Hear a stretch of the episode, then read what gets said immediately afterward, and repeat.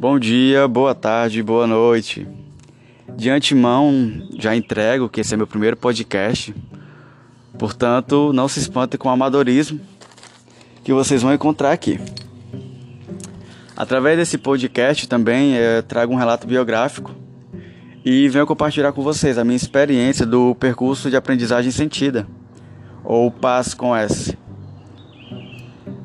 Durante 11 dias, percorri um caminho proposto pela professora Tatiana Passos e segui suas sugestões de práticas diárias, com o objetivo de ser, sentir, agir e pensar meu corpo e pelo meu corpo. Admito que no início foi complicado, pois as atividades requerem um contato mais pessoal esse que eu não venho tendo há muito tempo comigo mesmo. E logo pensei que eu não conseguiria manifestar o conhecimento corporal proposto. Mas, para minha satisfação, eu estava errado. Logo no começo me senti engessado pelos conceitos que venho internalizando há anos e concepções errôneas sobre eu mesmo. E tive resistência nas práticas que envolviam parar, observar e meditar.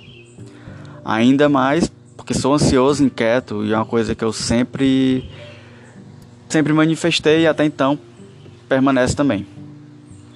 Porém, ao final, pude notar que essas são percepções que não se aplicavam mais ao meu ser como todo, mas sim aos momentos que eu passava, ou de acordo com a situação.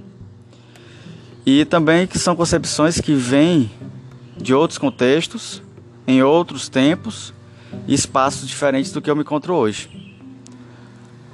e aqui me veio a filosofia da percepção de Merleau-Ponty e também me fez questionar sobre a questão da razão como instrumento.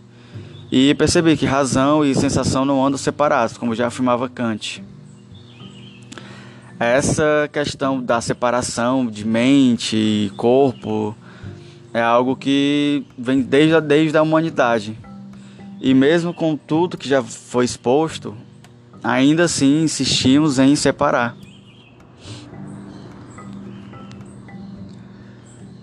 Seguindo com a experiência, fui para as propostas de práticas corporais, como yoga e o pilates. Que sem dúvida foi o pior ponto para mim, pois tenho uma hernia lombar desde 2018 que eu vinha tratando até o início da pandemia.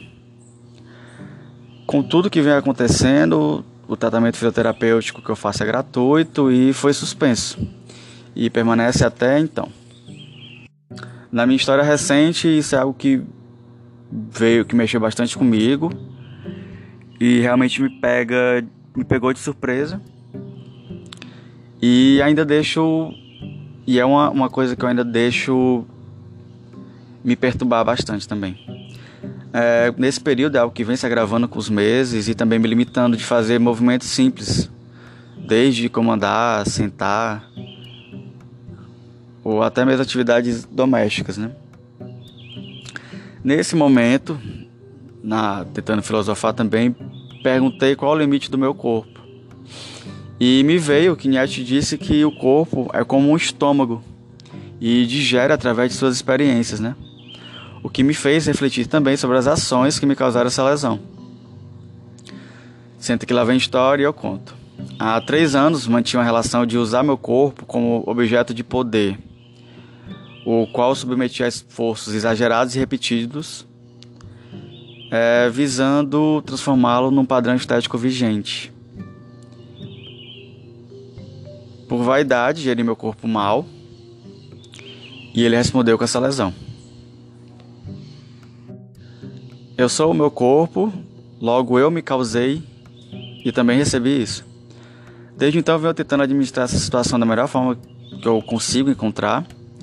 É uma relação que vem de altos e baixos, mas não é algo que irá me parar, né? Eu tenho que continuar me movendo, até porque eu ainda posso continuar me movendo e devo continuar me movendo, mesmo até chegar no caso de eu não conseguir. Finalizando a atividade, percebi o um melhor êxito nas atividades mais livres e sensoriais, como cantar e dançar. Essas sim me propuseram o ponto alto da experiência, onde do início ao fim expressei de forma mais completa e genuína. Onde notei ao máximo essa menor separação do que fosse o corpo do que fosse a mente. Todo esse rolê filosófico prático sobre o que é o meu corpo me fez refletir muito da minha relação com ele. E de como às vezes separo em conceitos de corpo e mente, e com a pandemia me deixei gravar ainda mais com isso, não tendo nem mais os cuidados básicos que tinha. Toda essa experiência me fez voltar mais às origens, a, em, em, através de estágios de percepção. Pude notar mais a relação de conhecimento que parte através do meu corpo, esse que não está separado do eu, o que eu meio que sempre venho insistindo em separá-lo. E encerro para vocês com um pensamento budista que melhor definiu o que eu aprendi nesse processo e diz: Aprender o caminho da iluminação é aprender sobre si mesmo. Aprender sobre si mesmo é esquecer-se de si mesmo. É estar iluminado por tudo no mundo. Estar iluminado por tudo é deixar cair o próprio corpo e a própria mente. Namastê e até uma próxima.